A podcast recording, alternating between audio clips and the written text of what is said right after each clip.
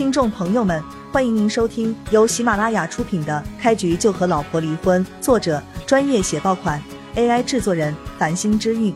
欢迎订阅、收藏、评论、打赏、投喂月票。第一百五十章，听到叶璇这么说，秀姨跟叶星就彻底放心了。然而雷暴却承受了极大的羞辱，他将自己的性命送到叶璇手中，叶璇竟然不取。这简直就是对他的无视！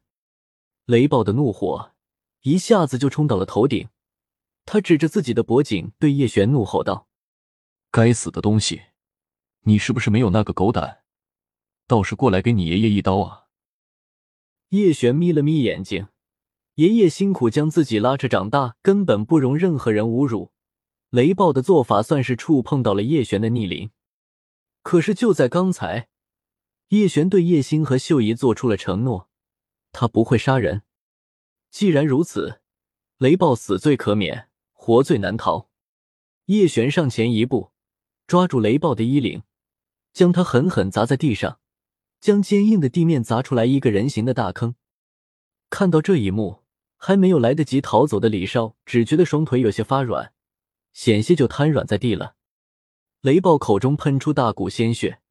内脏也受到了震荡，鼻子跟耳朵里面全都有鲜血流出，距离七窍流血的地步已经不远了。杀了我！你这个懦夫，有本事你就杀了我！雷暴毕竟是武者，身体素质远远强于一般人。若是寻常人，受到这么重的伤势，早就昏死过去了。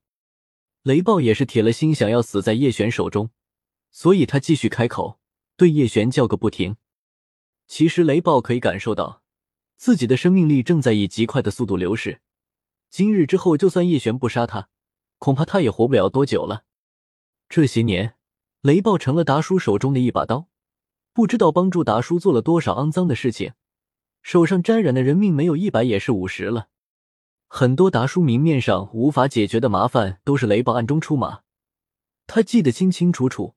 有一次动手，直接就灭了对方满门，整整十三口人，还包括一个两岁的小孩。像雷暴这种人，早就该死了，而且是死有余辜。只可惜在南州这一片地界上，达叔的势力太大了，很多人知道雷暴做了恶事，也无法将他制裁。这一次雷暴栽在叶璇手中，也不算冤枉，正好应了那一句老话：“常在河边走，哪有不湿鞋。”雷暴从记事起，从来没有遇到过眼前这么绝望的情况。叶璇就像是一座巍峨的山峰，挺立在他身前，不管雷暴怎么做，都无法越过这一座山峰。想死很容易，你恐怕还不知道，有些时候活着反而需要更大的勇气。叶璇盯着雷暴，说了句很有深意的话语。雷暴完全不知道叶璇究竟想干什么。这个时候，他有了一种错觉。好像自己跟叶璇比起来，就如同一个小孩子那般可笑。杀了我吧，求你杀了我！雷暴忽然改变了策略，不再威胁叶璇，换了一种态度，开始祈求叶璇对他动手。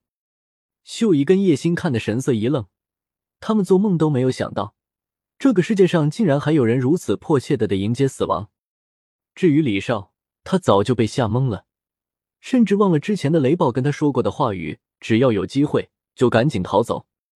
李少就像是一根木头桩子似的，站在原地一动也不动，眼中的神色时而惊慌，时而木讷，时而了然，最终一切的情绪都成了得深深的悔恨之意。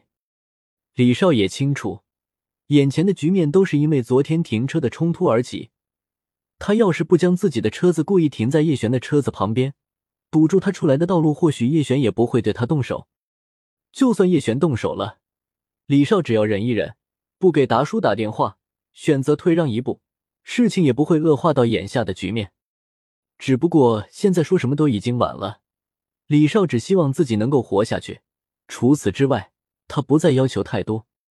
今晚这一幕，如果有外人看到，肯定会震惊到极点。李兴达手底下的两大高手。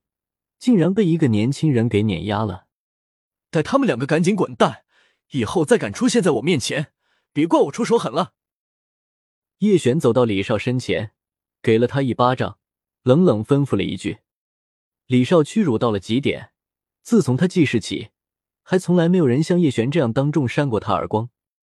如果换做其他人这样对自己，李少早就一巴掌回过去了。但是面对叶璇，他却不敢这样做，估计自己还没动手就先变成了残废。其实叶璇刚才的话让李少心中除了屈辱之外，还有一阵狂喜。看样子叶璇是不准备找自己的麻烦了。但是李少有些为难，雷暴跟云虎两人都在叶璇手中受了重伤，他不可能搀扶着两个魁梧大汉离开。